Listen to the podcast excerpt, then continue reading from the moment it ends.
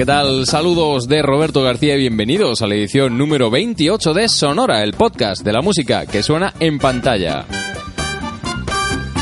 Hoy traemos a este podcast a dos cómicos surgidos de la cantera del Saturday Night Live que amaban el blues y el soul y que allá por finales de los 70 decidieron meterse en la piel de dos personajes que interpretasen grandes éxitos de la música negra mientras escapaban de la ley de otras bandas enemigas con la intención de cumplir un mandato divino. Estamos hablando de Dan Aykroyd y John Belushi, o también conocidos como Elwood Blues y Jake Blues, responsables de crear junto al director John Landis una de las más auténticas y divertidas comedias musicales de la historia del cine. Porque efectivamente hoy en Sonora Podcast hablaremos de una banda, de una película, de su secuela y de su mito. Hablaremos de los Blues Brothers. Y ahora, señoras y caballeros, es un gran honor para la dirección presentarles a las grandes estrellas de la noche. Aquí están, después de su obligado recorrido de tres años por Europa, Escandinavia y demás continentes. Demos la bienvenida de Calumet City, Illinois, a la banda espectáculo de Jolly Jake y Elwood Blues. Los Blues Brothers.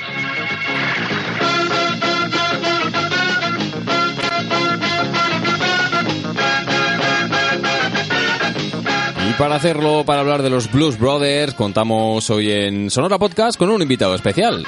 Responsable durante muchos años del programa musical de Nova Onda Radio, Onda Gosman, y hoy miembro del quinteto titular del quinteto inicial que compone el podcast Concepto Sentido. Presentamos hoy a Jorge Gottman.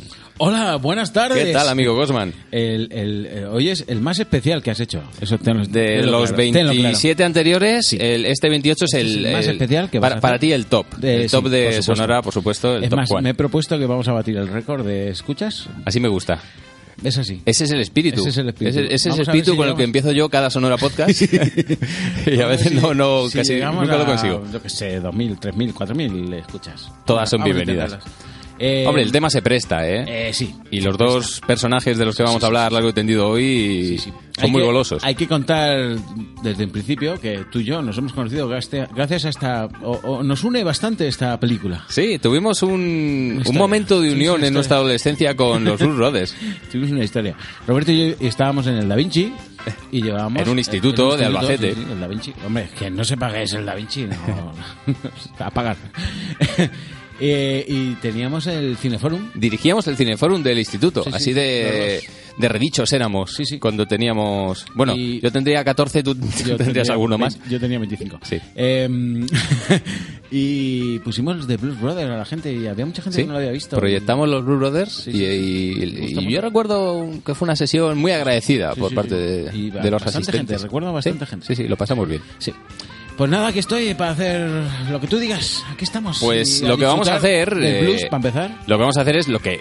Básicamente lo que hacemos siempre en Sonora Podcast, eh, reunirnos alrededor de pues una película, un director, en este caso una película, o dos películas, Sí, mejor sí, decirlo así, o por qué no decirlo, una banda, porque los Blues Brothers, antes que película, fueron banda, Bandón. bandón, Bandón, además, y ¿eh? eh, lo siguen siendo, porque siguen actuando con otra formación, Los que viven. alguno, alguno perdura todavía por ahí eh, y siguen actuando. De hecho, hace poco han estado, hace un par de añitos, estuvieron en, en España, o sea que siguen, siguen al pie del cañón, ¿no? Y de todo eso vamos a hablar, de ese mito de los eh, Blues Brothers, como siempre con una selección eh, musical eh, de temas, que en este caso, siempre que hay un invitado en Sonora Podcast, eh, pues es el invitado el que Si se encarga tenéis- de realizar la selección de 15 temas en, en este caso, Si ¿no? tenéis quejas, eh, a mí. Las quejas hoy a Gos. Las quejas a mí. Las quejas a vamos, eh, creo que va a estar bien.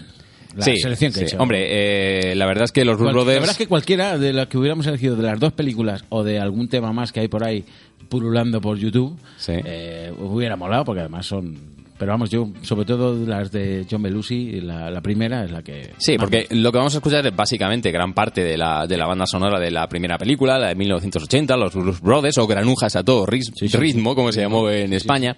Un título que, bueno, pues eh, no sorprende a los que conocemos cómo ¿Qué se las gastan los que traducen los títulos sí. al, al castellano, ¿no? Eh, escucharemos gran parte de esa banda sonora y también de Blues Brothers do- 2000, que fue la, la secuela que se hizo en el año 1998 de esta película, un tanto tardía, la verdad.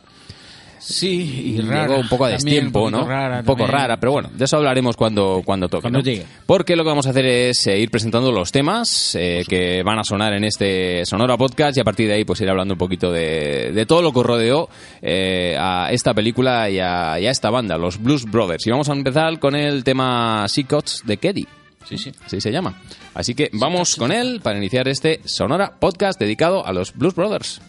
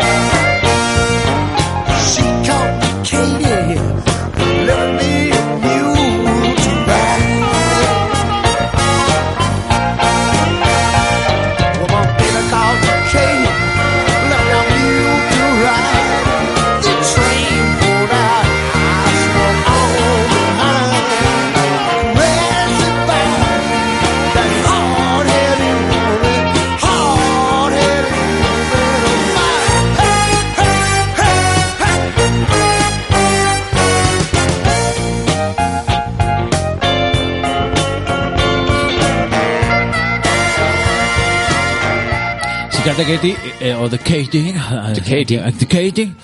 Eh, estábamos comentando cuando sale, eh, esto es la primera canción, que es cuando sale eh, John Belushi de la cárcel y Dan Aykroyd lo está esperando. Y el que le da los pertenencias en la, en la Sí. cárcel es Frank Off. ¿Sí? Es la voz de Yoda. Off, Frank Off. La voz de Eh, Yoda, el director de... de- la tienda de los horrores, de Bowfinger, que es divertidísima, eh, de In and Out, es un... In and Out me, me encantó. Sí, sí, sí. Es un director de. Además, muy unido al todo ese grupillo de John Landis y todo este tipo de, de directores. de Joe Dante, toda, toda aquella gente, ¿no? De los Y, 80. y yo no sabía y he descubierto que Joe Walsh. Joe Walsh es el cantante de los Eagles, uno de los cantantes, bueno, había varios cantantes, y guitarrista. Joe Walsh sale en la cárcel, así un segundo, que es amigo, atención, amigo de John Belushi y de Kate Moon, amigo de Juergas. Sí, ¿Vale? es que eso lo, lo vamos a comentar el, también. El batería de los Who, de los Who. luego, luego hablaremos, pero es de los tres amigos sale Joe Walsh este también, que le gustaba una goteja también. Hay que hacer un apartado aparte eh, de esas fiestas que se corría toda la gente durante el rodaje, porque decía Dan Aykroyd que en el presupuesto de la película estaba incluida la cocaína. Seguramente con otro nombre, ¿no? Pero estaba incluida la cocaína, ¿no? Y bueno, conocidas eran las andanzas que tenía John Belushi, eh, ya no solo en este rodaje, sino durante, bueno, dentro y fuera de la pantalla, más allá de un rodaje, más allá de, de su, de su faceta o participación cinematográfica en su vida, era pues un eh, consumidor nato de, sí, sí, bueno, de droga. eh, de drogas varias, todas De las to- que todas salvo eh, heroína, porque tenía fobia a las A agujas. las agujas, sí. Y, Eh, menos mal. y la mala suerte llevó a que muriese por, por un pinchazo de, de heroína. ¿eh? Bueno, de- también le ayudó. Mala- bueno, mala suerte, ¿no? Sí, bueno. por decir algo. Sí. bueno, el decir a todo el mundo que el que no haya escuchado estas canciones de los Blues Brothers no son ninguna originales de ellos. Que yo sepa. Eh, no, no, no, son, son todo versiones de grandes claro, clásicos. son clásicos o estándar de blues que, aparte, bueno, sale Ray Charles y demás, ahora vamos a ir Este comentando. suena de que fondo cada uno canta, cada uno canta su canción, pero ellos no tocaron nunca una canción suya. No, se No, y además, a fíjate la, la variedad de géneros, que lo vamos a, a comprobar a lo largo de este, de este podcast. Eh, pues ha sonado un blues, sonará country, sonará gospel, eh, sonará soul, sonará rock, hay de todo, ¿no? Sonarán temas eh, cabeceras de, de series, De series, sí, series y, de, y de películas. O sea que eran, tocaban de todo, ¿no? De hecho, es muy, muy divertida la escena que luego, que luego comentaremos de, de, ese, de ese momento country en, en el bar de, de Ah, sí, carretera. de John. Este en concreto, este tema Psychotekeri que hemos escuchado, pertenecía a Tak Mahal del año 68 y de ahí venía, de ahí venía la versión con ese, ese momento en el que eh, Jack Blues, eh, John Belushi sale, sale de la cárcel, ¿no? Pero vamos con el siguiente tema y en este a lo que lo que hablábamos, ¿no? De un tema de una serie, en este caso de una serie de detectives para la NBC que dirigió Blake Edwards y que pues siempre que dirigía a Blake Edwards quien estaba detrás de la música era Henry Mancini. Henry Mancini, Henry Mancini en el año 59 que bueno, pues eh, ponía música a la serie Peter Gunn. Ajá, efectivamente. Es una de las canciones más chulas que hay de... de- no sé, mm, a mí es, es, es mi cabecera. Ujú. Eh, era mi cabecera en Onda Gosman, por cierto, Sí, Peter. Gunn. Y eh, para empezar, que Henry Mancini que me encanta. Entonces, eh, también la uso en concepto sentido. Sí, ya- de hecho, barajamos las dos, las dos opciones Sí, para sí, hacer este podcast. Henry Mancini o Blues Brothers. Sí, sí. Finalmente nos quedamos con los Blues Entonces Brothers. nos quedamos con los Blues Brothers, pero vamos, a mí es que Henry Mancini me encantan todas, todas, todas, todas las canciones. Y en concepto sentido también es de Sí, sí, Henry Mancini, digo, por eso, sí, sí, sí. Bueno, pues vamos a escuchar este Peter Gunn theme que aparece también dentro de la banda sonora de, de la primera entrega de Blues Brothers. Thank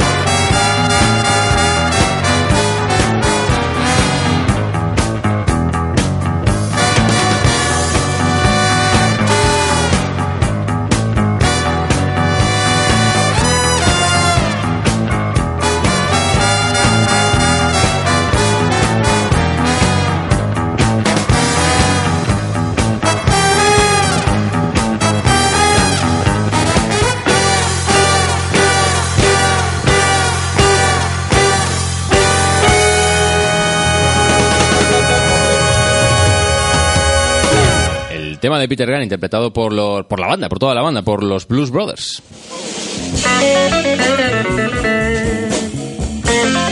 Y vamos a ver un poco cuál es el germen, el, los- ¿Cómo nació el esto? inicio de, esto de esta es- pareja. Es una locura Sí. de película y cómo nació. A ver, eh, casi todos los que estaban en la banda venían de como ser banda del Saturday Night Live. Sí, algunos de ellos estaban, estaban ahí, casi otros todos. son mitos de que Luego, rescatan. lo- luego os contaré de dónde viene cada uno, pero porque vamos, ha tocado, son, son casi todos eh, músicos de, de estudio Sí. y de concierto y tal. Por supuesto, ahora toco con este, ahora toco con otro y tal. Uno me contrata y el otro De no. esos musicazos que van eh, grandes de la Claro, música claro. van reclamando, oye, vente conmigo que, que tocas como Dios y Sí, sí, sí. Que hay muchos. Y así. acompáñame en la gira, Entonces, sí. Y formaron esa banda. Entonces, eh, Dan Aykroyd y John Belushi formaban parte del llamado National Lampoon antes de acabar en el Saturday Night Live. O a la vez, estaba ahí a la vez. por ahí andaban. Ellos Por ahí andaban. eh, son de esa cantera, ¿no? Del Saturday Night Live, donde estaba Chevy Chase, donde estaba Bill Murray, donde luego vinieron tantos y tantos grandes de la, de la comedia nor- norteamericana. Eh, y sí que es cierto que los Blues Brothers eh, nacen antes de la película. De hecho, Claro, claro. publican un disco mucho antes sí. de que, dos años antes, en, el- en el 78, mm, del estreno de la película o de decidirse hacer la, la película. Y, y esto surgió como un hobby o como un gag. Como un dentro gag del- cómico. Como un gag cómico dentro del Saturday Night. Dentro del show, eh, donde además el nombre viene eh, porque los presentó en el, en el gag Howard Shore, el músico del Señor de los Anillos, de, de muchas eh, cintas de, de Martin Scorsese. Era uno de los músicos que estaba en, en la banda del Saturday Night Live. Y fue él quien los presentó como en la primera actuación como los Blues Brothers. Se le ocurrió en ese momento, como estos hermanos del blues, dijo algo así, con ustedes los Blues Brothers, y ahí se quedó lo de los Blues Brothers. Esto es curioso también. Y entonces empezaron a cantar canciones del blues y ya está. Y... Pero vamos, me imagino que sería un gag que se le fue de las Sí, manos. vestidos de abeja. En el gag no, Sí. no iban con ese atuendo tan, tan inconfundible que, que tienen los Blues Brothers, con ese sombrero negro, ese ray ese traje negro. Iban vestidos de abejas, ¿no? Y interpretaban clásicos de, del soul y del, y del blues, ¿no? Dada la afición que tenía de Dan Aykroyd por esta música, y también John Belushi, ¿no? Que también era bastante amante Pues, de la música. sí, el gag se les fue un poquito de las manos. Se les y- fue. Y mira dónde han llegado, macho. Fíjate, lo- de Para que un pequeño gag, el, el éxito que, Qué fuerte. Que llegó, ¿no? Los Blues Brothers, que como decíamos antes, eh, sigue, ahí, ¿no? Sigue actuando. Y tiene es un fenómeno fan, ¿no? Que tienen muchos fans a lo largo de todo el mundo, muchos imitadores, amantes de, sobre todo, este, este, de estos géneros musicales, de la música negra, ¿no? Y que tienen a los Blues Brothers, a El Good y a Jake como, como grandes referencias. Música de Chicago. Claro, sí, El la- blues de Chicago. Blues de. Chicago, porque además la película pues está ambientada Está ahí, en en Chicago. que Dan Aykroyd era de Chicago, pero, pero John Belushi sí, sí Sí, lo era. ¿no? Y hay muchas referencias y muchas situaciones en, en la película. Pues, eh, como Vamos decíamos... con otro temón. Vamos con otro temón, vamos a seguir, vamos con el tema número número 3 de esta noche en Sonora Podcast, que es Gimme Some Loving. De Traffic, fue el primero que lo cantó. Sí, con Stevie Wingate. Steve Winwood, que al final Steve Winwood no salió en la primera, pero sí salió en la segunda. Eso es, sí, sí. En la primera no sale Y en la segunda y luego sí. En la, es que en la, seg- en la En la segunda... segunda, jefe, no falta ninguna. la superbanda, la superbanda esa que montan al final, Luego que sale la Eric Clapton sí, sí, sí. y bueno, y unos cuantos más, pues es eh, impresionante, ¿no? Give me some loving. Vamos bueno, allá. esta- quien no haya oído esa canción es que no escucha música en su vida. No, segura, seguramente lo van a reconocer rápido. Vamos con este tema eh, interpretado pues precisamente por John Belushi, por Jake Elgood.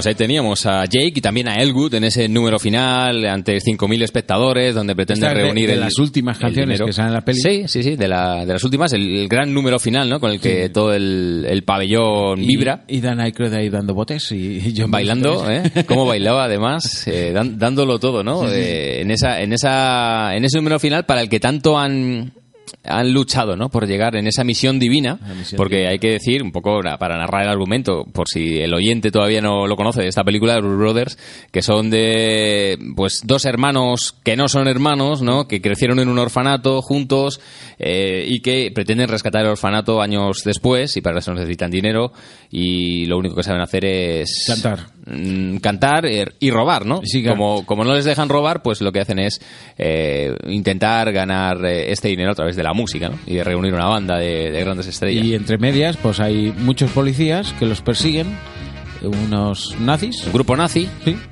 Eh, ¿quién unos, unos redneck, unos paletos Ah, sí, los norteamericanos, norteamericanos. que también los persiguen por ahí. Y la princesa Leia. Y la princesa, efectivamente. Carrie Fisher, que estaba por ahí. Otra que también se lo pasaba en grande por aquellos Sí, años. Mm. En aquella época tenía una relación con John Belushi y...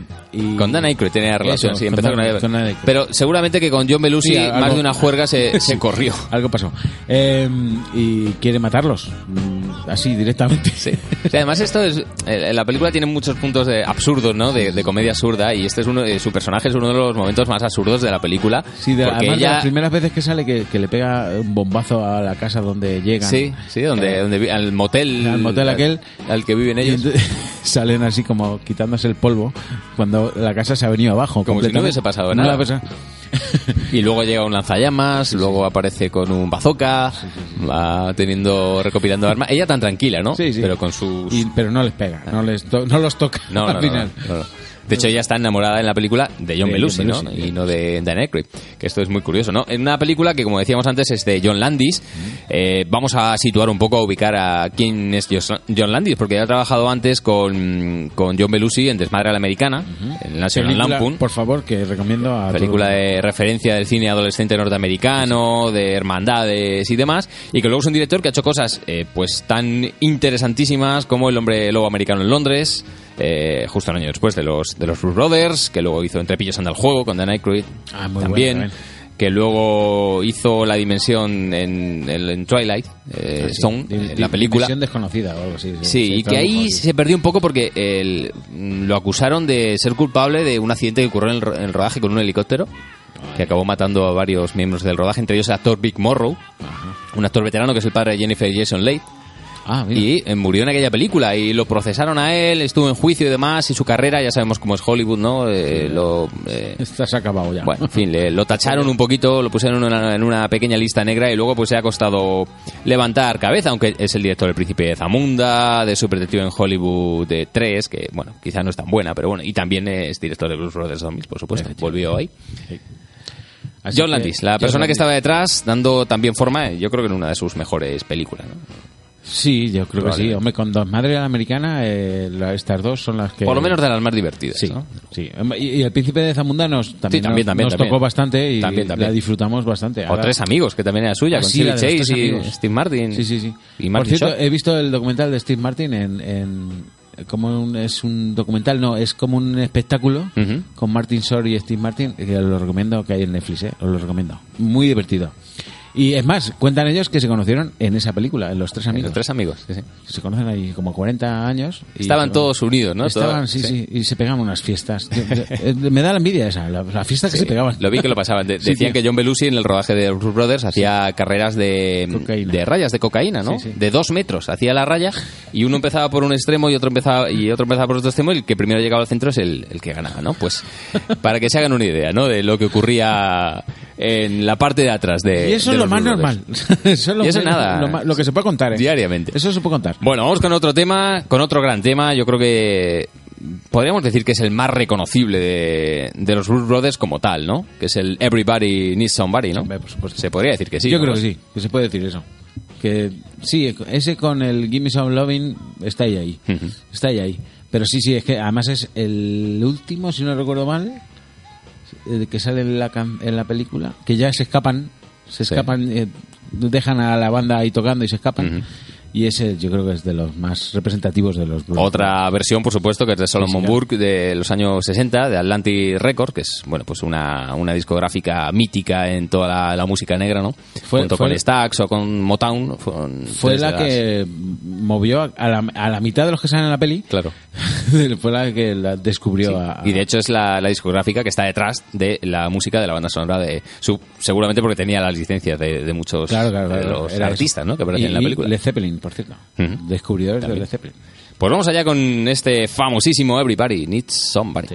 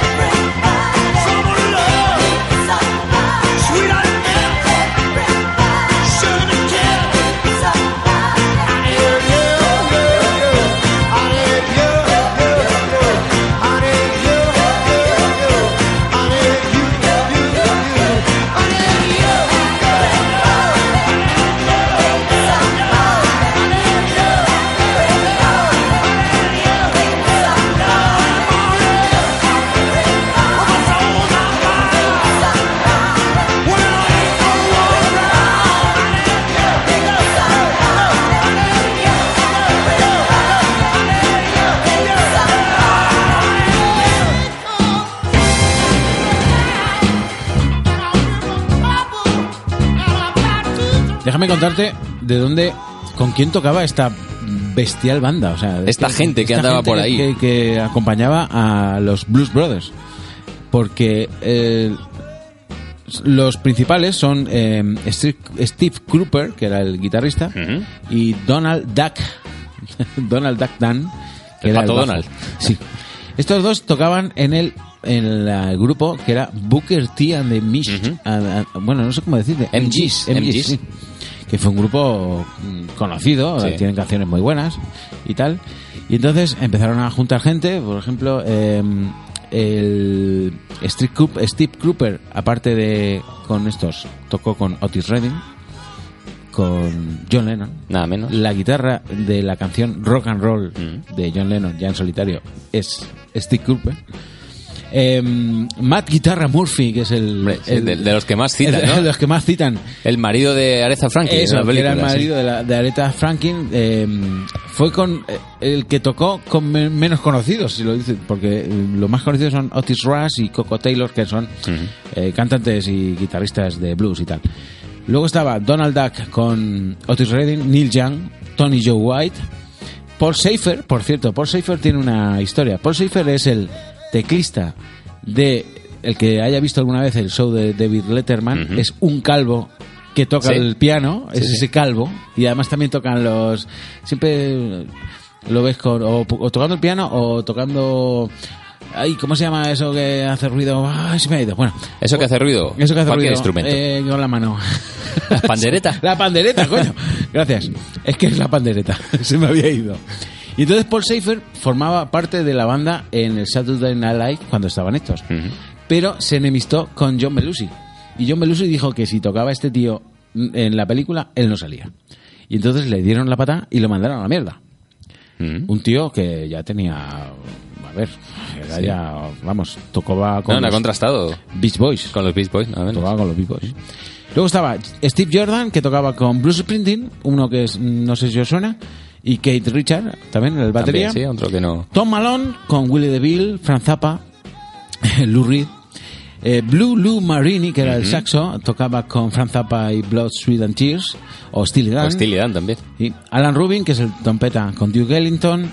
eh, Tom Scott con un tal George Harrison, no sé si conocéis. Barbara Streisand, Frank Sinatra, Ringo Starr, Ray Charles, Rem. Rem. sí, tío. Y luego el que sale en la película, que es Murphy Town, el teclista, Sí. el magnífico Mar- Murphy Town, eh, ese con, con. Este. Nada menos. Nada menos. Esa es la banda de amiguetes que, que van Que eh, reclutando, ¿no? Sí, sí, sí, que van reclutando para... que van reclutando para que formar ese concierto y poder sacar dinero para el orfanato. para el orfanato. Y luego está pues esa gente que grandes estrellas de esa van música negra que se van encontrando por el camino que todos tienen sus puestos de trabajo normales y corrientes. Uno tiene una casa de empeños como Ray Charles. Aretha Franklin tiene eh, un restaurante. Eh, no sé pues a- van apareciendo por ahí son guiños que son verdaderamente gloriosos para el amante de la música e incluso divertidos dentro de la de la propia película ¿no? Sí, sí, porque además, y luego eh, James Brown. John Lee también. Hooker. John Lee Hooker. Bueno, James Brown, sí, sí. Eh, luego está eh, Cap Calloway, que hay que decirlo. Bien, sí, que, que tiene...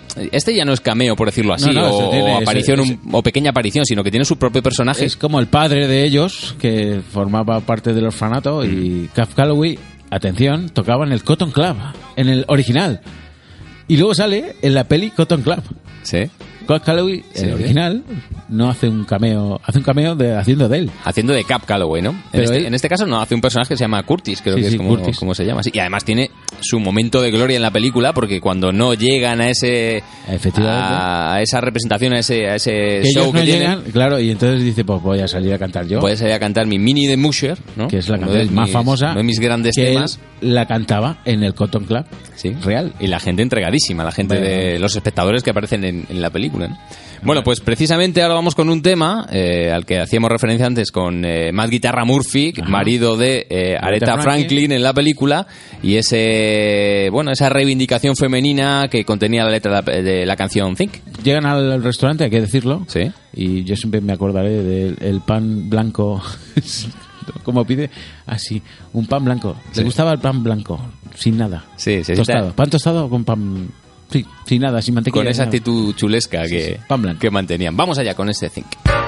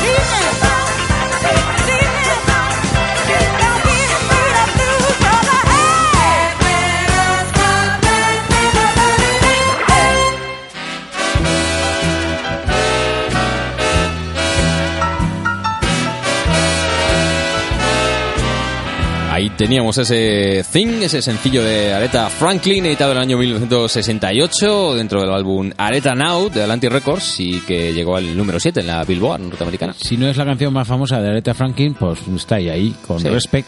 Y Que luego más. aparece en la Porque Blues Brothers en la 2000. Blues Brothers 2000. Efectivamente. Pero está, además, en la, en la parte en la que sale es muy graciosa, porque claro, llegan ellos a rescatar a, a Matt Guitarra, Guitarra Murphy, que lo tiene allí eh, pues en la cocina, Trabajando. trabajando. Trabajando. Y que se tiene que venir a ese momento bíblico que están buscando.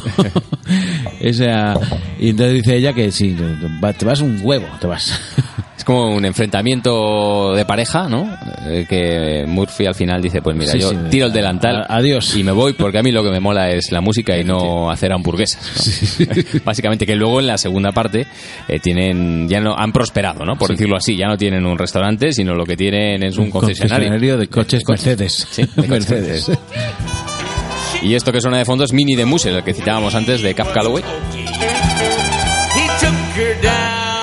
También en la película. Y vamos a otro momento, eh, uno de mis momentos favoritos, cuando eh, John Belushi, Jake, que es un, que es un jeta, eh, lleva a toda la banda a un bar de carretera, el primero que pilla, y es un bar country en el que están esperando al grupo country de turno que esa noche va a actuar, ¿no? Y ellos se hacen pasar por ese grupo eh, y eh, pues enfadan al personal.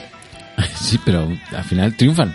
Al final triunfan, sí, dicen la mejor música que hemos escuchado en, en este local, algo así le dices. Al final deben dinero también por, el, por las cervezas. Claro, porque sí. creo que ganan 200 dólares por la actuación, pero se han bebido 300 dólares en cerveza, ¿no? Cerveza. Entonces, claro, ahí hay un problema. Yo fue la primera vez que vi eso de las mallas esas eh, para evitar. Sí. en la película, ¿te acuerdas que salen las Están mallas? como en un gallinero, Están de- en un sí. gallinero y la gente eh, acostumbrada a tirar las, las botellas de cerveza si les gustaba. Y si no les gustaba también. También, sí, sí. Sí, sí, eso se hacía. De hecho, por- se llevan unas, unas cuantas, ¿no? Sí. Que este tema que vamos a escuchar, además, es eh, cuando ya les piden, ellos tocan su, su blues habitual Sí, y les dicen, no, no, aquí eh, hay que tocar country, ¿no? Y salen con este tema, que además eh, Dan Aykroyd dice que es uno de sus favoritos, que, y además en, la- en el doblaje dicen que eh, vamos a tocar el tema de la película Látigo, que no es una película, sino es una serie Mm. Una televisiva, y es una serie donde comenzó su carrera como actor Clint Eastwood. Ah, sí. La serie Rawhide, como se llamaba en inglés, que se llama Látigo en, en nuestro país, ¿no? Que al final, ya te digo, triunfan. Y, pero claro, llegan los paletos que iban a tocar después y enfadan. Se enfadan, porque claro. Se enfada eh, el dueño del local. se También es verdad, eh, si lo piensas bien, llega- llegáis tres horas tarde, Sí. chavales. Sí.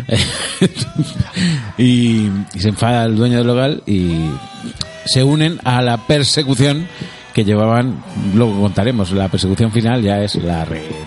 la de coches que se destrozan ¿eh? para esa persecución final. Vamos a escuchar antes este tema Rawhide, eh, Rawhide. encarnado, interpretado, mejor dicho, por eh, Jake y también por Elwood.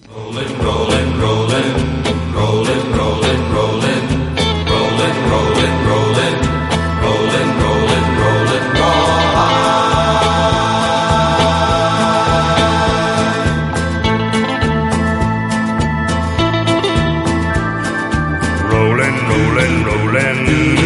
the streams are swollen, keep them doggies rolling raw hard. For Rain and wind and weather, hell bent for leather, wishing my gal was by my side. All the things I'm missing, good bills, love and kissing, are waiting at the end of my ride. Move 'em on, hit 'em up, 'em out, ride 'em in, cut 'em out, ride 'em in, rawhide.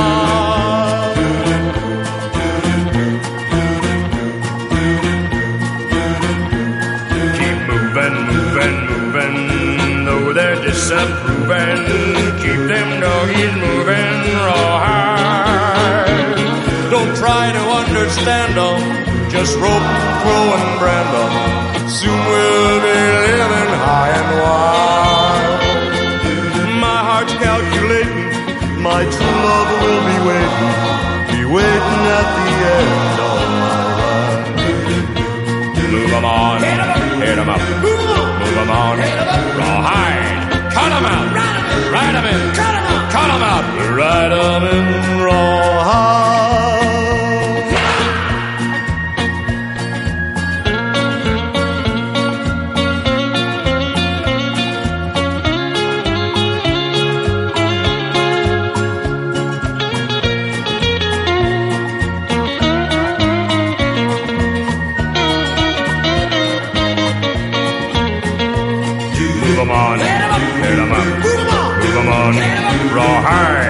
Cut them out. Cut them out. Cut them out. Cut them out. Cut. Right them in.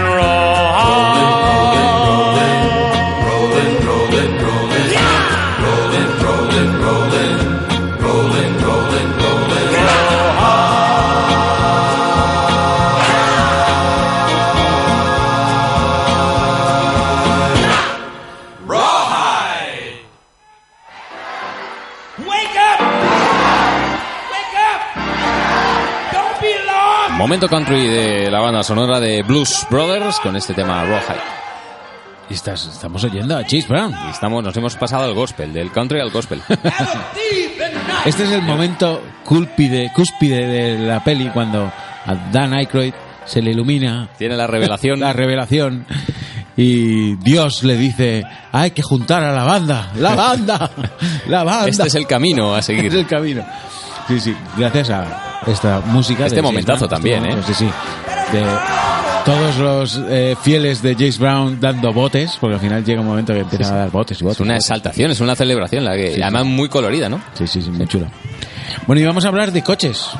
Sí, porque si por algo destaca, mm, por una de las muchas cosas Sí, sí, que sí. destaca, mejor Una de dicho, las cosas. Blues Brothers es por eh, esa persecución final, aunque tiene muchas a lo largo de la película, pero sobre todo la, la persecución Bueno, final donde destrozan una, hay- cantidad... Hay una muy buena al principio que es la de cuando le van a poner la multa y se meten en el centro comercial. Sí, sí, bueno, eso también Bueno, tiene... El centro comercial es brutal porque ya es a romper y romper y se meten dentro de... y la policía les sigue rompiendo tiendas y otra tienda y otra tienda. Ese, ese momento en el que el coche de la policía boca abajo Sí. empieza a dar vueltas, Empieza a dar vueltas. y la película se detiene durante 15 segundos a ver cómo el coche da, da vueltas. Dando vueltas. Sí, es, es muy divertido también. Pues esa persecución es muy buena, pero la del final reúnen a 103 coches de la- del mismo modelo, además, que es el mismo modelo que conducen ellos, el, el Blues Mobile, que es un Dodge Mónaco. El Os- Osmóvil. Osmóvil. Dodge Mobile, eh, 103 coches, ¿no? Son los que destrozan para la película, que luego para la secuela decidieron hacer lo mismo, pero me- mejor o mayor. Vamos a romper Dijeron, más. vamos a hacerlo más y me hicieron 104. Ahí está. Claro, pero han ya superado. es más, ya, es más. sí, Uno sí. más, pero ya es más. Récord, récord. Hombre, la última parte ya cuando los coches vuelan, Mm. porque hay un coche que vuela. Literal. directa- directamente. Como si fuera Superman, ¿sabes? Vuela igual. pero es eh, montoneras de coches a, a- apelotonados y ellos mm, no les pasa nada. Sí, sí. Hay uno que cae por todo Chicago. Sí, sí, sí. Desde- desde Por eso digo que huele, que vuela. Que vuela, vuela, cae en picado. De hecho, eh, decíamos Chicago porque la siguiente canción que vamos a escuchar, y de hecho la película tiene mucha relación con esta, con esta ciudad y la música también, es el tema Sweet Home Chicago, que es otro clásico. Eh, eh, su hijo en Chicago lo empezó a tocar Robert Johnson en el 36. Ojo, Nada ojo menos. pestaña. Pero es, un, es una, una canción típica de, de blues, eh, es un estándar de blues. Pero ha pasado por Robert Johnson, Sammy Jam y de los últimos que ha empezado a tocar esta canción es tal Eric Clapton. Nada menos Hace poco. también, sí. Y entre ellos también, pues, Jake y Elwood, los. Blues Brothers, dentro de esta, de esta película.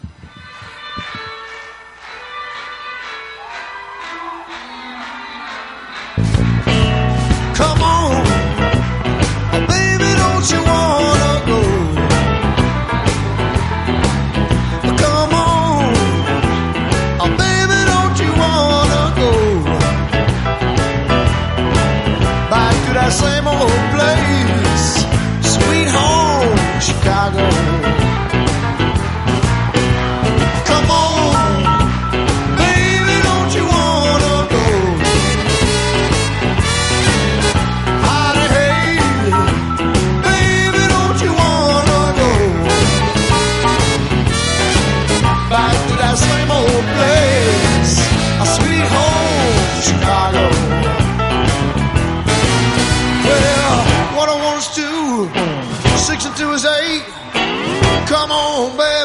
Baby, don't you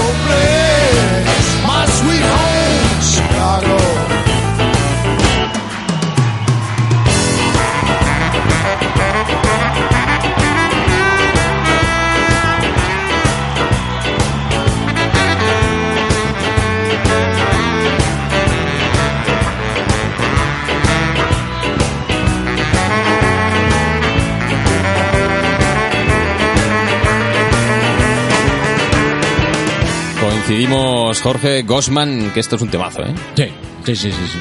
Esto es muy bueno. Dura siete minutos en la peli. Sí. Y em, no hemos nombrado una cosa, se nos ha olvidado. Llevamos todo el podcast diciendo que no se nos puede olvidar decir quién aparece al final de la, de la película. el señor Y Steven casi se Spielberg. nos olvida. Steven Spielberg. Steven Spielberg. Hace un el cameo. mismísimo. Sí, señor. Eh, hace de funcionario de un banco con un bigotito así tipo cepillo. así como Aznar.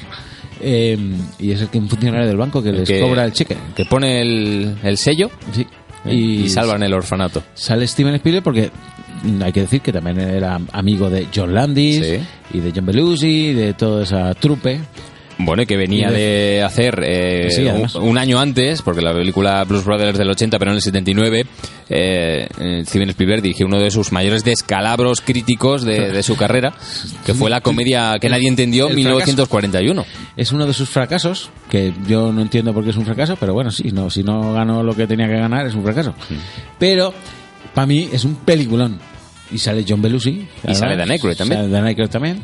Pero es un peliculón de, de una ciudad americana que en plena El Segunda Guerra Mundial pues está japonés. están Que estaba Toshiro Mifune por sí, ahí. tienen no, miedo de, que, de que les ataquen los japoneses. Y es un peliculón que te partes el ojal. Sin embargo, pues es una película que, bueno, pues eh, Spielberg siempre ha dicho que quizás se equivocó, qui- quizás se pasó de presupuesto también, quizás la gente no, no lo acabó de entender. Pero los que aman el cine Spielberg y su carrera es una película que mm, la tienen bien Es parada. una comedia, de, además de esa época, que hay muchas de ese tipo. En esa Y con, época. con mucho de ese tono Saturday Night Live, Claro, con sí, sí. esa comedia Además con, salen con muchos, un toque además. absurdo, ¿no? Salen- y salen muchos actores slapstick, y- sí, sí. Hay, hay mucho de eso ahí, ¿no? Y con ella, yo creo que con esta canción que estamos escuchando de fondo, con Sweet Vamos. Home Chicago, con esa mención a Steven Spielberg que no se nos podía Sí, pasar, por favor. vamos ya a dar pie a la secuela de, de Blues Brothers, ya decía, año 98, Sí. quizá demasiado tardía, ¿no? Ya, ya sin John Belushi, que como sabemos murió claro. dos años después de- del rodaje de... John Belushi no podía salir. No, está claro, dos años después, en el está claro. 82, 83, Sí, creo sí. que falleció John John Belushi. Belushi no podía salir. Entonces, pues, me imagino que dijeron, oye, pues, ¿por qué no lo... Vamos a hacerlo, como sea, vamos a intentar hacerlo. Hola, buenas tardes. Alguien llama por ahí. Buenas tardes. ¿Quiere usted, ¿quiere usted algo? ¿Quién viene? ¿Quién viene? ¿Por qué estáis grabando o qué? Estamos grabando, sí.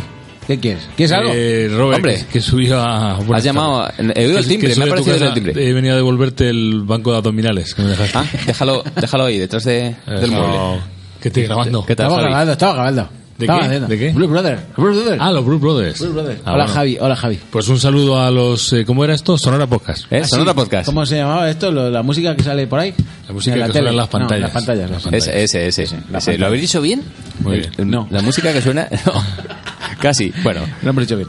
Bueno, que un saludo Javi. a todos los oyentes de Sonora Podcast. Javi. Un gran Sonora Podcast hoy dedicado a los Blue Brothers. Pero porque estoy. Se augura esto que va a ser interesante. Hay calidad ahí, calidad ahí. Y lo dicho, dejo el banco de abdominales ahí en el pasillo. Vale. ¿Eh? Ahora una ahora. no creo que te lo vuelva a pedir. Si quieres, pide una cerveza ahora antes de salir y, y cierra... Un saludico, amigos. Adiós. Adiós, Javi.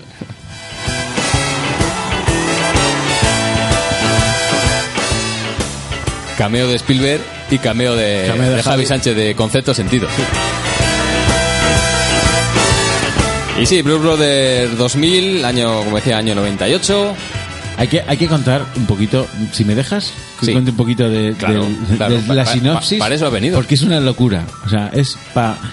Hay que ver quién se fumó, quién se la fumó y por qué no se lo pasó.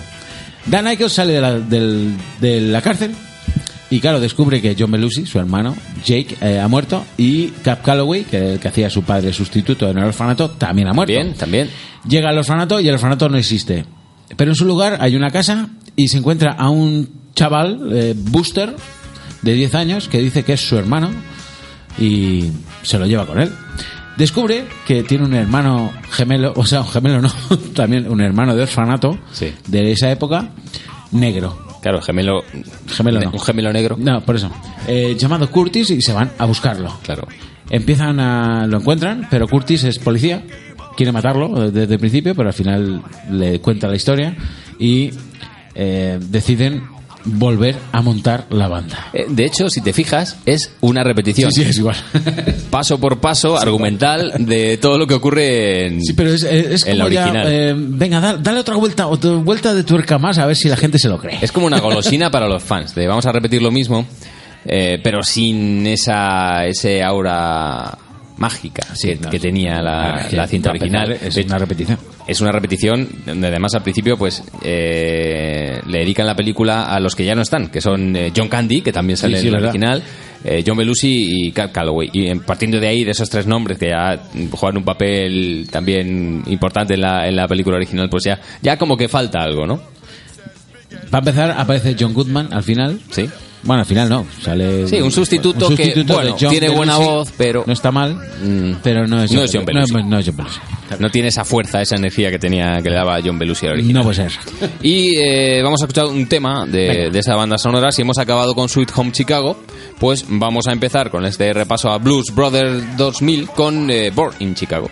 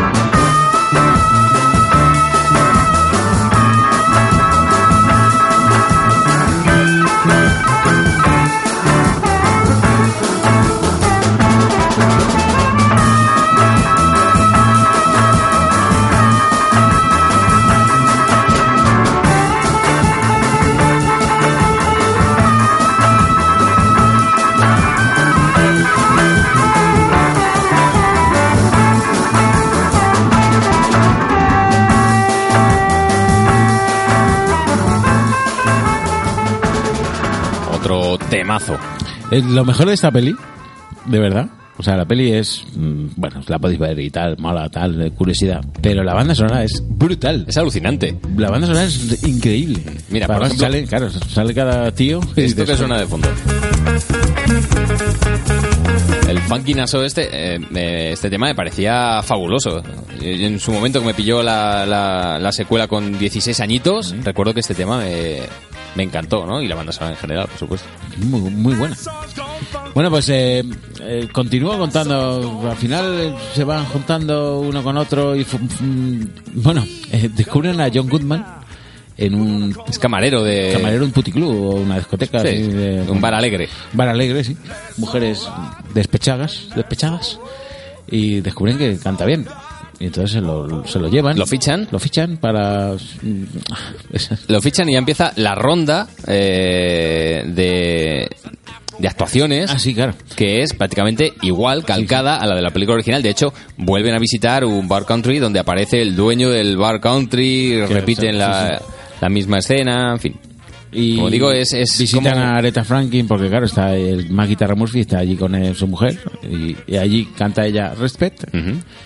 Y a James Brown también, que ya no es eh, sacerdote, pero sí es no sé qué. ya no me acuerdo. Se me ha olvidado. Se me ha olvidado.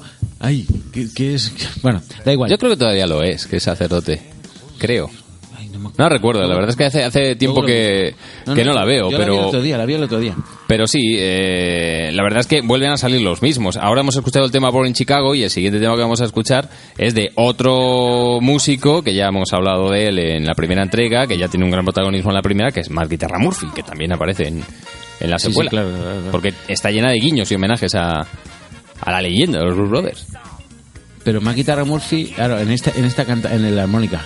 Ah. The Blues Don't Bother Me es el tema que, que interpreta en, en la película, donde, como decíamos antes, ahora ya no tiene un restaurante, sino que tiene un concesionario y se repite la misma situación en el que Elwood va a pedir que se una a la banda y Areza le dice que, que no. Ten respeto. Ten Pues respeto. de mí, ¿no? Respeto de mí, ¿dónde te vas a ir ahora con estos matados otra vez? Y el otro pues dice, ahí te quedas. Y el otro dice, pues mira, voy a tocar un blues que suene de esta manera.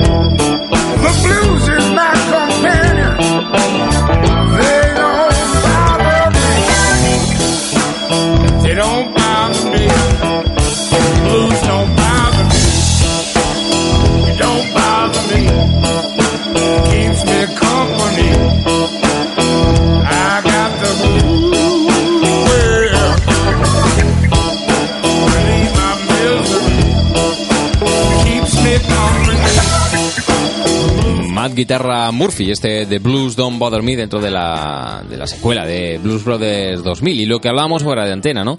La primera fue un hit, fue un éxito, pasó, pasó a la historia y pasó también eh, a la historia, entre otras cosas, porque fue una de las 10 películas más vistas de, de su año de estreno, del año 1980, cosa que, supuesto, no ocurrió con, con la secuela. De 1980 hay películas gordas. Pues ¿eh? fíjate, el Imperio contraataca, por ejemplo, Para ¿no? empezar. que, fue la, como- que fue la número uno. ¿Rocky es del 80, eh? No, No, 80 no, yo Rocket del 75, creo. Espera. Sí, es Sí, verdad. Rocket es, es 75. Se me me. Y esta Blues Brothers 2000 eh, no llegó ni al top 100 de, de películas más vistas. De hecho, la original recaudó más de 100 millones de dólares, 150 a todo el mundo creo, y esta no pasó de los 15 millones de dólares. Que O sea seguramente costó más. Sí, más que la primera, seguro. Aunque la primera sí que se pasó de presupuesto, que eso es que algo que mm, eh, de sobra conocido, ¿no? En el, en el mundillo que durante el rodaje, bueno, pues solo con el con el apartado de cocaína en el presupuesto ya ya la cosa y con John Belushi por ahí, Eso fue un millón. ya, ya la cosa ya subió, millón ¿no? de dólares. Ya subió. Solo eso.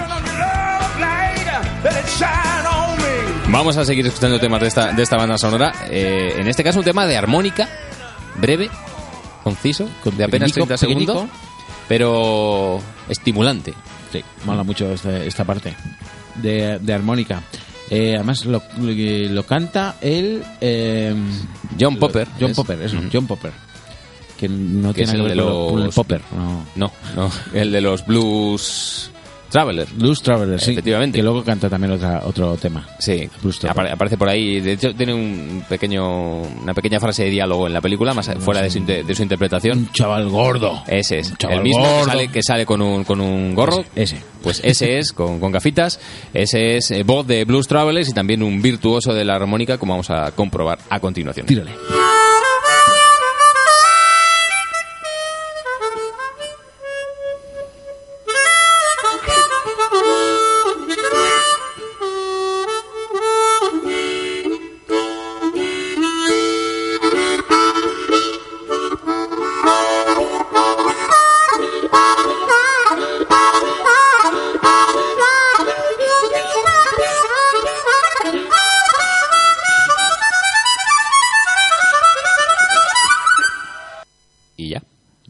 Eso es, ya está. 30 Ya está. segundos.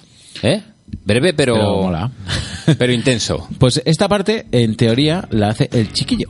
Ujú. El chiquillo que, por lo visto, también tocaba la armónica. Pero no El- bien. el Booster. No tan bien como para... No, no, sí, sí, sí. ¿Sí? Sí, sí. Y entonces el otro flipa. El Dan Aykroyd flipa. Hostia, ¿sabes tocar la armónica así? y entonces se lo llevan. Se lo llevan de viaje para... Te fichamos también. Te fichamos Te para el fichamos. este. Sí, porque- Te fichamos para seguir el recorrido de esta Blues Brothers 2000, eh, donde mm, pues Dan Aykroyd, que eh, si, si bien es cierto que en la primera parte, gran parte de los temas vocales los interpreta eh, John Belushi, Sí. que tenía y tiene mejor voz que, Bueno, que te- Dan ten- Aykroyd. ¿no? tenía, tenía. tenía, tenía, sí, pero bueno, en nuestros corazones la tiene todavía. ¿no? Sí, sí, vale. Y Dan Aykroyd, pues eh, en este caso se hace cargo del, del peso vocal de, de las canciones y no es lo mismo. Aunque no canta mal, pero no es lo mismo. Por eso fichan un poco a John Goodman, que tiene una voz como más, Más ronca, más- potente, ¿no? Para dar esa, esa réplica. Y ahora vamos a escuchar un tema que se llama Cheaper to Keep Her. Que hay que decirlo. Es que es la primera canción que escribe Dan Aykroyd. Ujú. Esta canción está escrita por Dan Aykroyd. Y... Y claro, pues, había que ponerla. no es de las mejores, pero había que ponerla. Pues eh, su letra eh, hoy en día no se podría hacer, porque viene a decir algo así como es eh, más barato que no dejes a tu mujer, Sí. que te quedes con ella, porque te sale más caro irte con otra. Sí. Viene a decir algo así. Divorciarte es más caro, sí. Sí, pues viene a decir algo así este tema que interpreta por supuesto Dan Aykroyd en Blues Brothers 2000, y que se llama así Cheaper to Keep Her.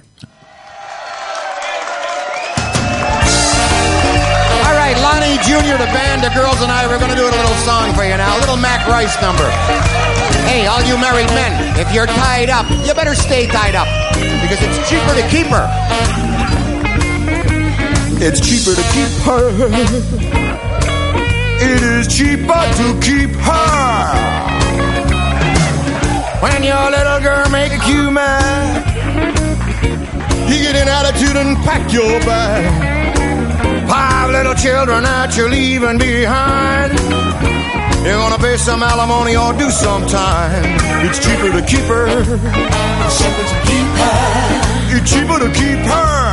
It's cheaper to keep her. See when you get to staring that judge in the face, you're gonna wanna cuss the whole human race. It's cheaper to keep her. It's cheaper to keep her. Too much to leave that little girl. It's cheaper, it's cheaper, it's cheaper, it's cheaper, it's cheaper, it's cheaper, it's cheaper, cheaper, cheaper, cheaper, yeah. You didn't pay for two dollars to bring the girl home. Now you about to pay two thousand to leave her alone. See another woman out there, you wanna make her change.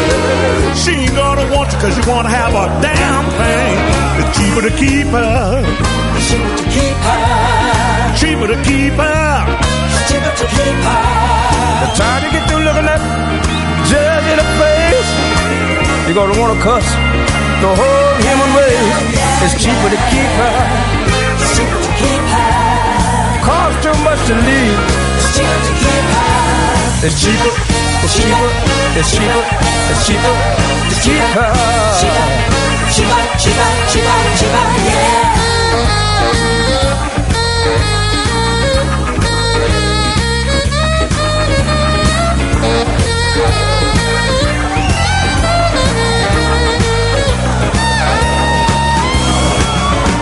If you decide to roam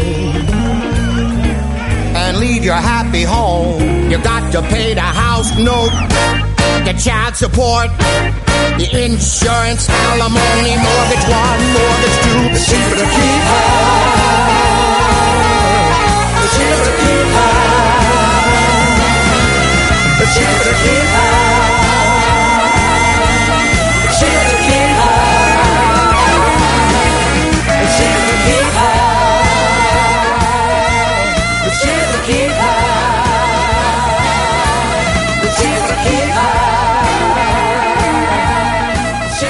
Bueno, cuando consiguen reunir a la banda, se enteran de que hay una eh, batalla de bandas en Luisiana, en la casa de Erika Badu, la reina Muset de la actriz Erika Basu- Sí. Badu, Y cantante. y can- es actriz y cantante, y em, tienen que hacer una batalla de bandas para ganar. Qué bonito y- es eso de, batalla de Batalla bandas. de ¿eh? bandas, ¿eh? Sí. eso mola. Eh, tienen que ganar para eh, reunir ese dinero para montar otra vez el orfanato, claro. Y entonces se tienen que enfrentar con los Louisiana Gator Boys. ¿Quiénes son los Louisiana Gator Boys? Pues Porque por el nombre así, chavales. eh, dirán, "Bah, ¿quién- no suenan a muy famosos, ¿no? Claro, claro. Pues nada, estaba... Pero si empiezas a decir nombres... Sí, tal B.B. King, Eric Clapton, eh, Clarence Clemon, que es el saxo De- recientemente de la fallecido, Band, ¿no? de la Street Band, de, Bruce, de Bruce Springsteen, eh, Bo Diddley, eh, Isaac Hayes, Dr. ¿Eh? Jones, Billy Isaac Preston, Hayes, Isaac Hayes, cuidado. Isaac Hayes, Billy Preston, Ujú. que para el que no lo sepa es el que toca el piano en eh, Let It Be y en no It Be no con los Beatles en el Abbey Road en Get, Get Back perdón en Get Back toca el piano eh, eh, Paul Schaffer Lou, Lou Rawls, que Lou era Rawls. el que era como el Sinatra negro, Eso, un crooner, Era un Esto de crooner. toda la vida.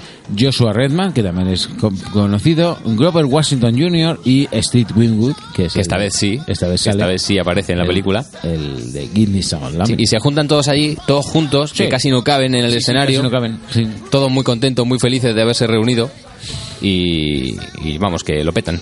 Sí. Lo Pero, petan ¿quién- enfrentándose quién a los gana? Brothers. ¿Quién gana? ¿Quién ganará? Al final, los Brothers,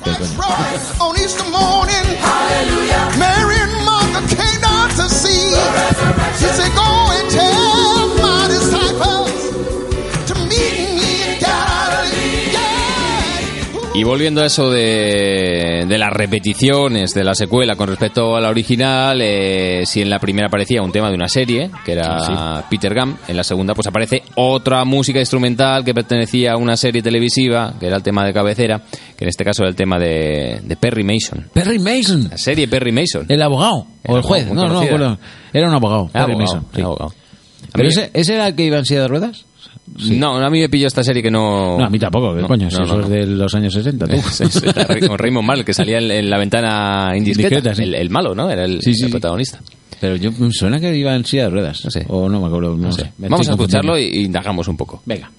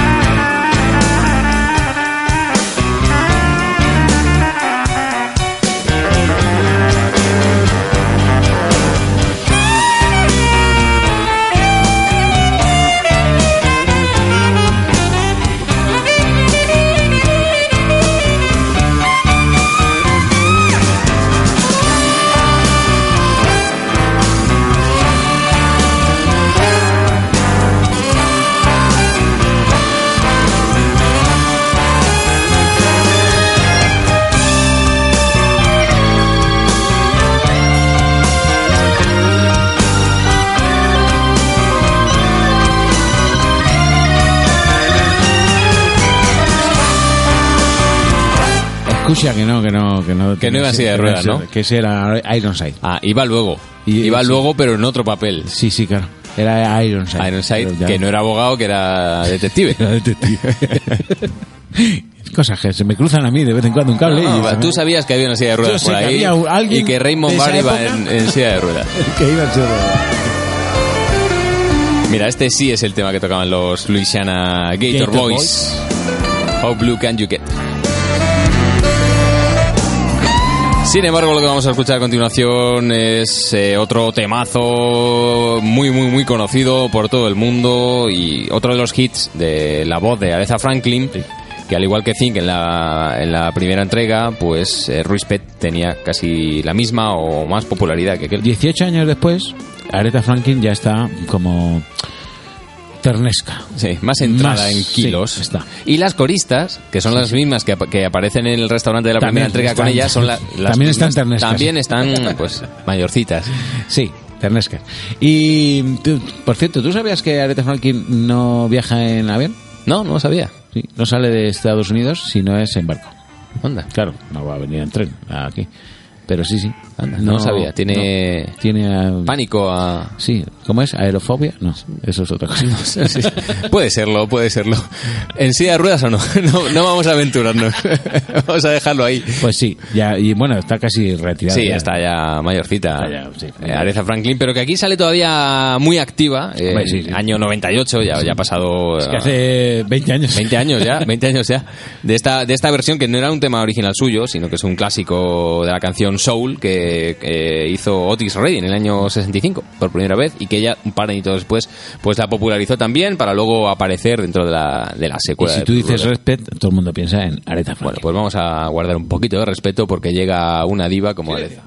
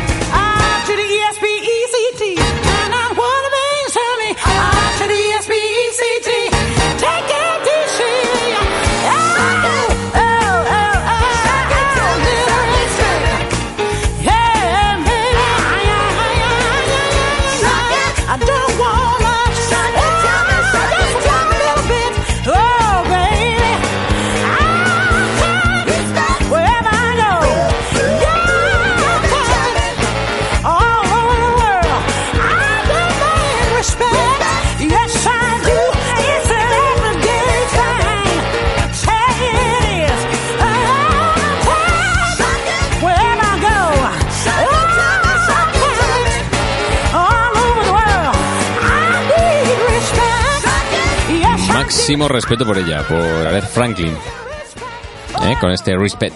Eh, lo que hemos estado hablando antes, eh, fuera de micro, eh, muchas canciones eh, y muchos artistas Yo los conocí eh, gracias a Blues Brothers y esta película también.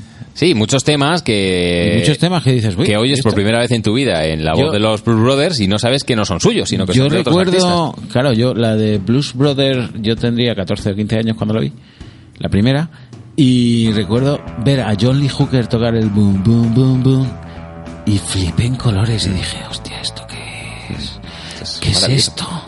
Se me está abriendo la luz. De hecho, de hecho, esta era una de las intenciones de Dan Aykroyd y de John Belushi, que era en una época en la que este tipo de música, en el soul, el blues y demás, Sí, no estaba de moda. perdido un poquito En los de- 80, de- finales de los 70, principios de los Claro. 80, cuando ellos comenzaron, pues, eh, por ejemplo, la música disco. Sí, o el rock O o, punk también o el punk sobre todo sí también estaban ahí más en boga pero no este tipo de música. Y el traerlo otra vez a la fama de hecho muchos de los que aparecían aquí eh, como James Brown y demás o Ray Charles agradecieron que pudiesen volver a, a la actualidad. Y salir en esa peli les volvió a... porque estaban bastante olvidados a ¿no? gracias llamar, a ellos. La gente los volvió a llamar para que hicieran más conciertos y tal, porque estaban bastante... desde de una, una nueva Bastante una nueva jodidos. vida a todos ¿no?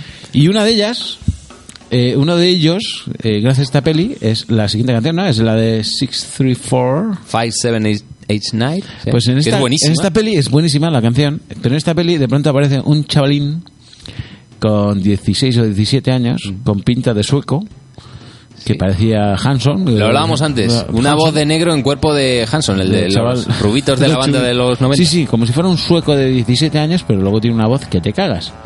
Y el señor es Johnny Lang, que es un, para mí es uno de los mejores cantantes y guitarristas de blues que existen. Pues yo lo descubrí en esta peli.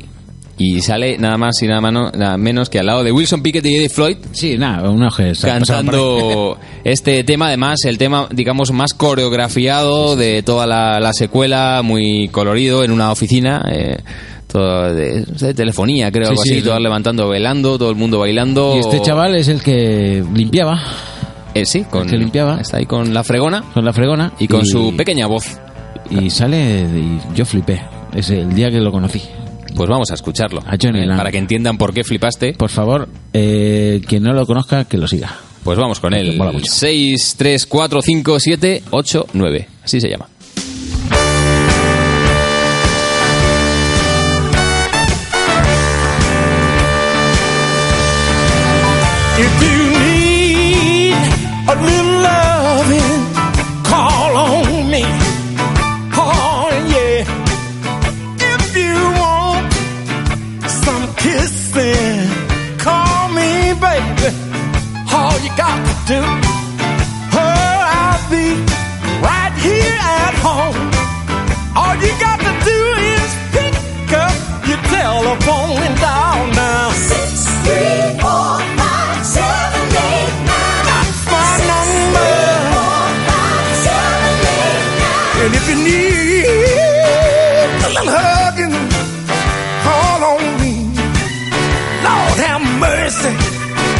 If you want some kissing, call on me, baby. All you got to do now. My only night. Will you be alone? All you got to do is pick up your telephone and dial, baby.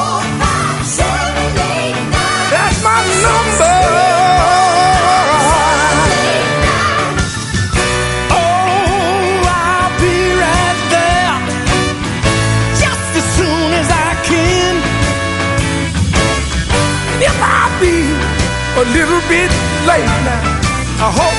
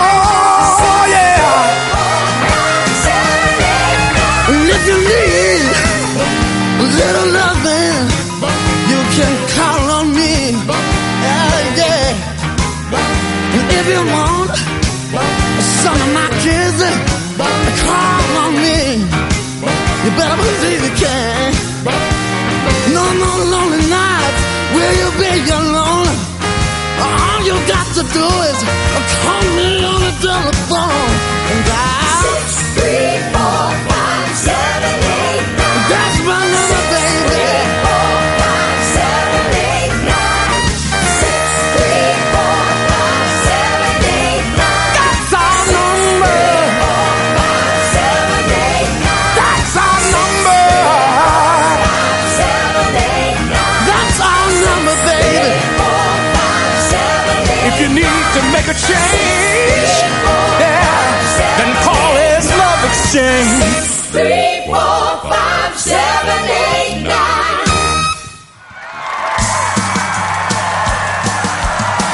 hablábamos anteriormente de lo joven que era Johnny Land en esta película y cuando interpretaba este tema y hemos averiguado la edad que tenía por entonces, en el año 17 98. añitos en el 98, 17 niños, exact- añitos, exactamente. Un, un chaval. Nacido en Fargo, ¿eh? Ahí. Dakota del Norte. Mencionan los Cohen. Desde aquí. Johnny Land en este temazo que acabamos de escuchar, el de 6, 3, 4, 5, 7, 8, 9 de la banda sonora de Blues Brothers 2000 y estamos ya finalizando este, este episodio donde hemos hecho un recorrido por toda la leyenda, porque es una leyenda todavía viva de, de los Blues Brothers, de Jake, de Elwood, de Dan Aykroyd, de John Belushi, que como decimos eh, vive todavía en, en nosotros, sobre todo cuando vemos e- esa energía que tenía en, las pocas películas que tuvo en su carrera, porque apenas Sí, tuvo cuatro o cinco películas eh, notorias o conocidas, aunque hizo pequeñas apariciones, muchas apariciones en televisión también, eh, pero quedó ahí, Como quedó sobre todo protagonista y 4 o 5, ¿eh? Sí, No, no como mucho más. protagonista poquitas más, ¿no? Y, y la más grande, sin duda, de todas fue esta de Blues Brothers. Y no, tampoco es que hable mucho, pero pero sí, sí, la, la, la que lía el tío, macho. Mola mucho, eh, la verdad es que eh, yo eh, es una de las pelis que, vamos, cuando me propusiste venir a acompañarte, me invitaste, ya te dije, digo, o esto o Henry Mancini. Sí, estuvimos porque, ahí. Porque, claro, yo especialista en cosas no soy tampoco, pero en esto, esto sí me gusta. Pero Blues esto sí te, te tocaba, ¿no? Ahí, Blues Brothers, sí, Blues Brothers me, me lo conozco bastante bien. Pero, y es que es eso, es que cuando la vimos por primera vez, yo, pues eso, tendría 14, 15 años y, y descubrí el blues, gracias a ellos. ¿Mm? Descubriste buena música, lo pasaste bien. Bueno, ¿no? que- Además- que hay que decir que tengo un sombrero Sí. y tengo unas ray exactamente iguales. Bueno, y un traje. me he ¿y quién no- disfrazado. ¿Quién no, tiene un traje negro, una corbata negra, una me he camisa disfrazado blanca? de Blues Brothers en, para algún de carnaval. ¿eh? Lo de las gafas es una cosa eh, que, mira, no, no hemos comentado, pero prácticamente eh, llevan las Ray-Ban eh, durante toda la película. Sí, sí, no se las quitan, salvo un momento cada uno de ellos. Bueno, efectivamente, cuando sale de la cárcel al principio de la, de la primera entrega, eh, John Belushi, pero luego ese momento en el que se quita las gafas para volver a dan la confianza de Carrie Fisher. Es verdad. Es Él el pone único ojos pone de- ojos de, de gatito de, gatito, ¿no? sí, es verdad. Y luego Dan Aykroyd se lo quita en la fábrica cuando va a decir que deja el trabajo. Ah, se lleva claro. unas gafas de protección y no lleva las, las. Pero es el único momento en el que no se quitan las gafas y el sombrero prácticamente tampoco se lo quitan en toda la película. Ni siquiera cuando les, se caen edificios encima de ellos Eso. o cuando les tiran... eh, Pero para ser fieles hay que llevar calcetines blancos, ¿eh? sí, sí, sí, no, no es uno un. Blues Brother. Hay que llevar calcetines blancos. Y así la, la pernera corta. eso es. que se vea. Además. ¿Cómo se lleva ahora? ¿Cómo se llama?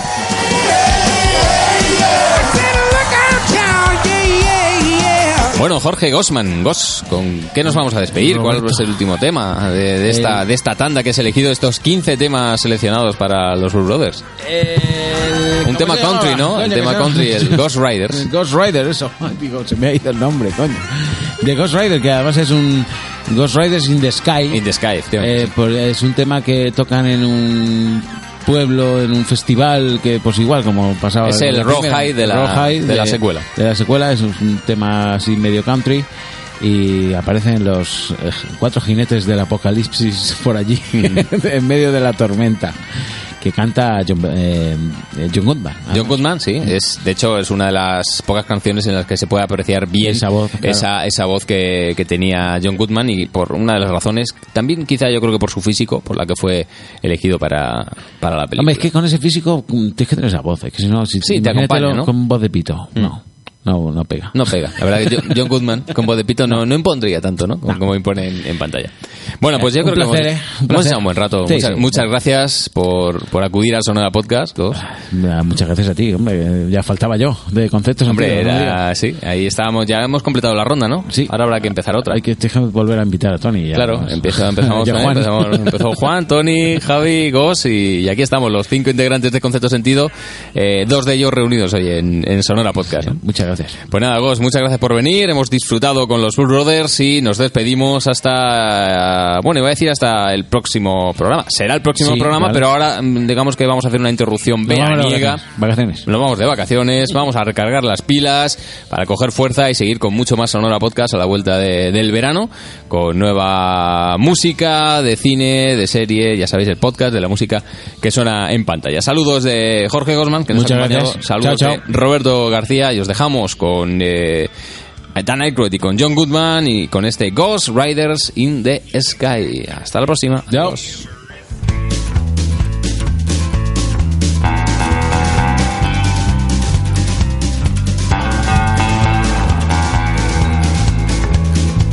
An old cowboy went riding out one dark and windy day.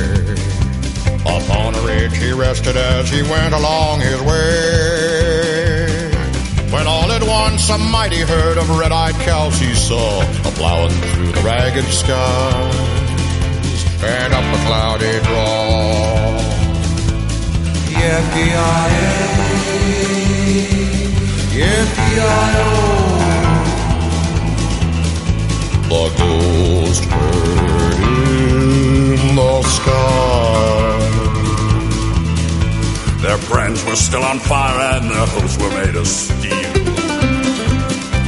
Their horns were black and shiny and their hot breath he could feel. A bolt of fear went through him as they thundered through the sky. For he saw the riders coming hard, and he heard their mournful cry. Yippee-yi-yi,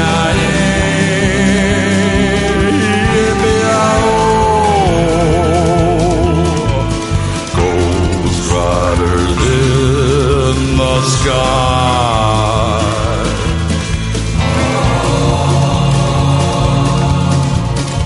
Faces gaunt, their eyes were blurred, and shirts all soaked with sweat. They're riding hard to catch that herd, but they ain't caught 'em yet. Cause they got to ride forever in that range up in the sky. On horses snorting fire, as they ride on, hear their cry.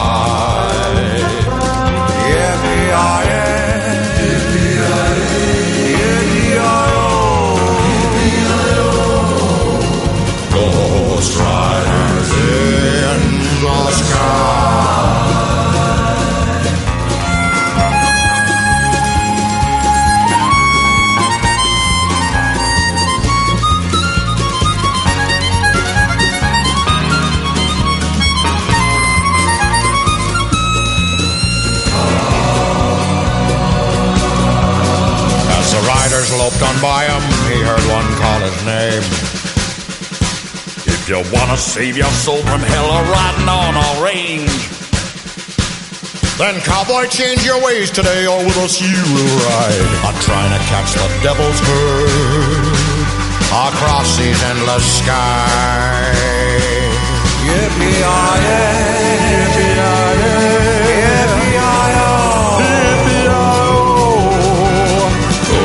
yippee-yi-yi-oh. Ghost riders